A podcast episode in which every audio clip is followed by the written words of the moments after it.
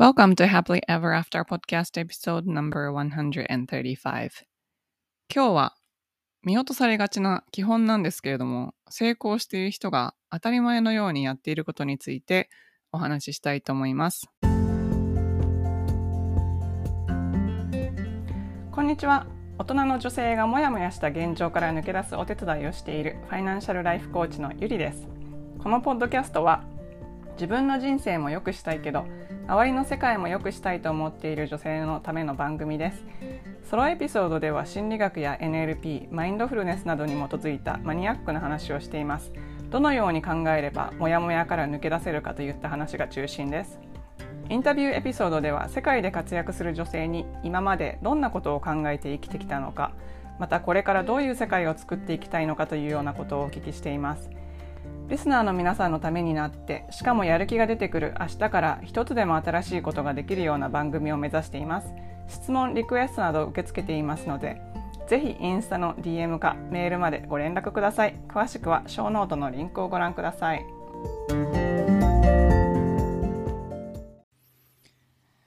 こんにちは。Happily Ever After Coaching のコーチゆりです。今日は成功している人が当たり前のようにやっていることというテーマでお話をします。その前になんですけどなんか私すごい感動したことがあってですねそれはあのコミュニティの皆さんがすごくこうなんだろう優しい優しいしすごい反応がいいってことなんですけど あの実は私メーリングリストがあってそこでメルマガを送ってるんですけど1週間に1回ぐらい、えーと、それは私のフリーリソースをダウンロードしてくださった方とか Facebook グループに入ってくださった方にお送りしてるんですけどもそこであの朝活に関するアンケートお願いしますって言ったらその日のうちにブワーって反応が いっぱいたくさんの方がアンケート書いてくださったりとかもうあの自分の時間を使ってやるのでやっぱり面倒くさいじゃないですかアンケートとかって。でもそれをあのやってくださってすごいもうそれもすごい優しいなと思ったんですけどあともう一つあの、え、フリーリソースとしてあの今までのマスタークラスとかワークブックとかを全部まとめてライブラリにしたんですね、まあ、これも全部あのショーノートに貼ってあるんですけどなんかそれを、えっと、何かの操作ミスで、えっと、ワークブックがダウンロードできない状態になってしまっていて私は全然気づいてなかったんですけどそれをまたなんかすぐ教えてくださる方がいてもうすごいなんかそそそれってもうほっとけばななんていうんですか？見て見ぬふりをしていれば時間も取られないで済むのにそういうことに時間を使ってわざわざ教えてくださる方がいらっしゃったりしてすごいなんか優しいしなんだろう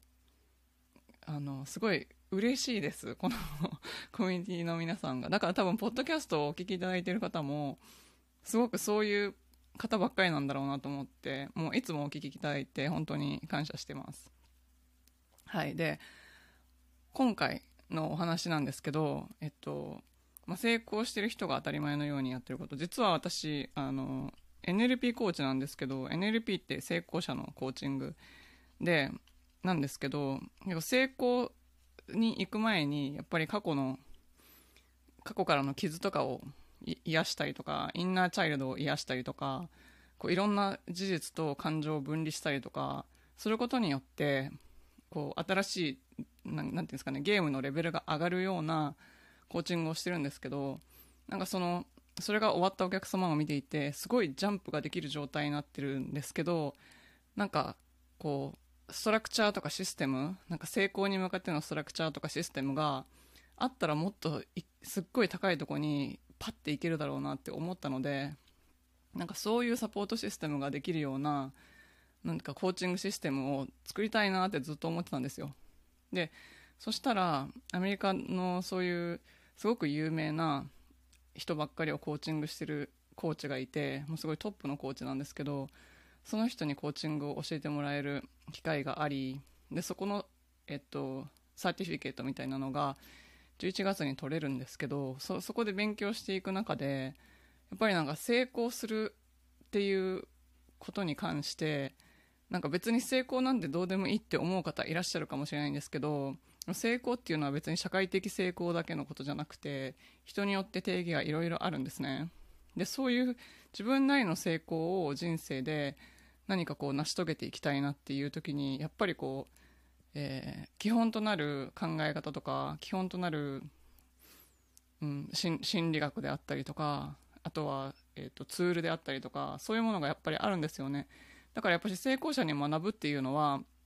すごい大事だなと思って、まあ、今後そういうのもコーチングに取り入れていきたいんだと思っています。でその成功してる人っていうのは当たり前にやってることがすごく多くてそれがその当たり前にやってることが実はそうじゃない人その突き抜けて成功してない普通の人普通の人って言ったら悪いですけどまあ普通のなんていうんですかめっちゃ突き抜けて成功してない人 VS すごい突き抜けて成功してる人ってまあ違いはなんかあんま能力とかの差じゃなくてまあ、何個かあると思うんですけどそのうちの一つにやっぱり当たり前にやることをやってるかやってないかっていう違いがあるんですよね。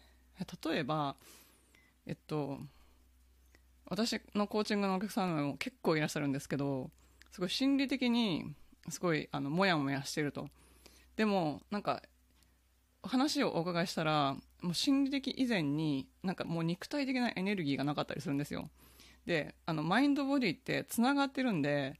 肉体的にエネルギーがない時ってあ頭で考えることにエネルギー費やすのって無理ですよね。だから自分の体の状態をちゃんとコンディション整えていややらないといけないんですよね。それ自分の責任なんですけどあの他の人誰もそんなことやってくれないじゃないですか。で体が生まれつき弱いとか強いとかはあると思うんですけどその人なりのベストのコンディションってあるじゃないですか。でそれを自分でマネージしていかないといけないわけですよね。でそそういう当たり前のことをやってるかやってないかですごい差が出るんですよ。例えばえっとあんまりこう元気がないっていう人に睡眠時間とか聞いたら睡眠時間めっちゃ短かったりとかするんですね。とかあとお水、睡眠時間をすごい、まあ、なんか大人でも8時間がいいっていう風な研究結果とかもあってあの8時間取るのはすっごい難しいと思うんですけどちょっともう8時間取れなかったら7時間でもいいので必ず毎日それぐらい取る。それからお水お水はあの水分取ってエネルギー補給しないといけないっていうのはもうこれも基本なのであの現代人はあのちょっと水を取らずにこう喉が渇いなんか喉が渇いてる状態になったらもう遅いんですよ。でまあ美容のためにもいいしお水をたくさん飲むっていうこととあとは、まあ、私もちょっと人のこと言えないんですけどでもいつもこうえっと結構大きいウォーターボトルに水を入れて飲むようにしてます。思い出した時にっていうか目に入るたびに。でそれからあの体のななんていうんですかね。あある程度えっと、そんなめっちゃ激しい運動とかしなくてもいいんですけどやっぱり日常的に動いてあの基礎体力みたいなのをつけとかないといけないですよね。まあ、そそういうなんか自己管理なんですけどそれ全部。をやっぱり先にやらないとその何かこうやりたいみたいなここういうふうに目標を達成していきたいっていうのはもうその後に来るんですよ。だからその基本の基本の自分の肉体的なコンディションを整えるっていうのがすごく大事大事だし女性の場合はやっぱりえっ、ー、とサイクルがあるのでそのホルモンの関係によってサイクルがあるのでそれそれも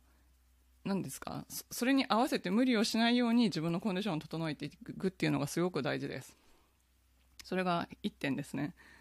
それからもう一つ大きい違いだと私が思うのはえー、っと何かやることに意図があるかどうかなんですね。でこれ昨日実はジャーナリングのクラスでもあのこのお話をしたんですけどもあの成功してる人って成功してる人もそうだし、まあ、なんか幸せに生きてる人って何かをやるときに何て言うんですかぼんやり生きてないんですよね。あの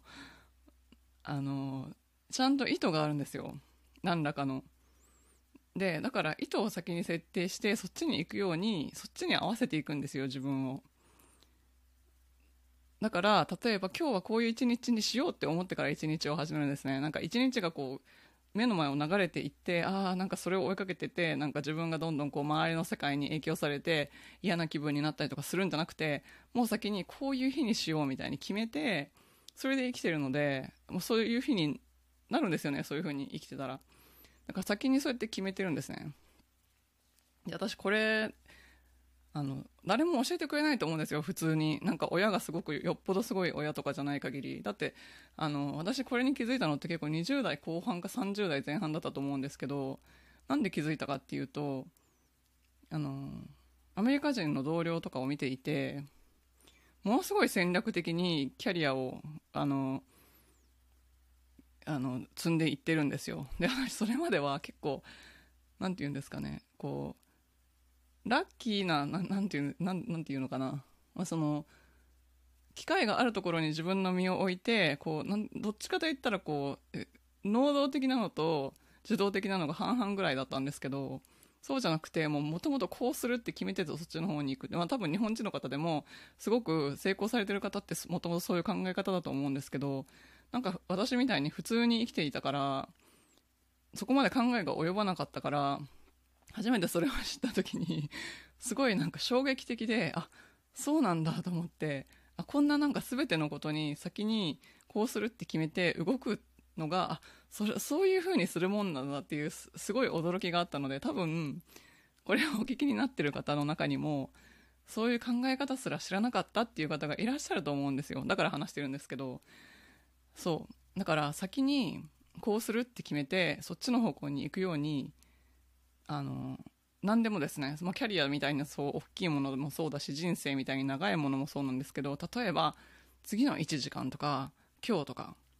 全部次のなんか人とのしゃべるインタラクションとか全部意図があるんですよ。っていうのをあのやってるんですね成功者は。でその意図っていうのもその意志の力に頼ってるんじゃなくて自動的に出てくるようななんかトリガーとかを設定してるんですけどあの、まあ、そういうことをやりながらあの毎日をこう意図的に生きてる人っていうのは、まあ、成功していくだろいいくのはもちろんなんですけどあの一日が充実度がなんかぎっしり詰まってる感じですよね。そりゃそうですよね。だって自分が思った通りに生きようとしてるから。ということですね。まあ、その2つが私すごく大きいんじゃないかなと思います。で、意図的に生きるために、あの、すごくいい習慣として私は朝活と夜活があると思うんです。だから、朝活と夜活についてちょっとミニコースみたいなのを作ろうと思っていて、でもこれ実はもう 春とかも、も、下手したらもしかしたらその前の1月2月ぐらいからずっとなんかアイディアあるんですけど、こうなんか忙しくさにかまけて全然やってないみたいなアイデアなんですけどでもちょっと今回決めてこれあまりにも朝活のやり方について聞かれる機会が多いのでもうあのコーチングのお客様にも聞かれるしジャーナリングのお客様にも聞かれるしあのメーリングリストの方にも聞かれるしインスタグラムでもしょっちゅう聞かれるので これはちょっとまとめてあのやっぱちゃんと移動的に生きるための習慣としての朝のルーチンとか夜のルーチンとかをちょっとまとめることにしましたので、えっ、ー、と、できれば11月ぐらいにリリースしたいと思ってます。ままたこれこれについては、えー、ちょっと 時期が来たらまたポッドキャストでもアップデートしたいと思いますので楽しみにしておいてください。では今日は成功している人が当たり前のようにやっていることについてお話ししました。何かヒントになることがあれば幸いです。最後までお聞きいただきありがとうございました。この配信がお役に立ったら、ぜひお友達とシェアするか、または配信登録、星マークポチッと、レビューの方よろしくお願いいたします。現在、理想の未来を自分で作る10の質問セルフコーチングブックを無料プレゼント中です。ショーノートのリンクから登録してください。無料の Facebook グループ Happily Ever After 未来デザインではメンバーを募集しています。世界各国から自分から世界を良くしていきたいと思っている女性が参加されています。こちらもショーノートのリンクから参加申請をしてください。ご自分のリミットを破って新しいレベルで人生を作っていきたい方のためのコーチングプログラムに興味がある方は、ホームページ www.yuri-media.com をご覧ください。こちらもショーノートにリンクを貼っておきます。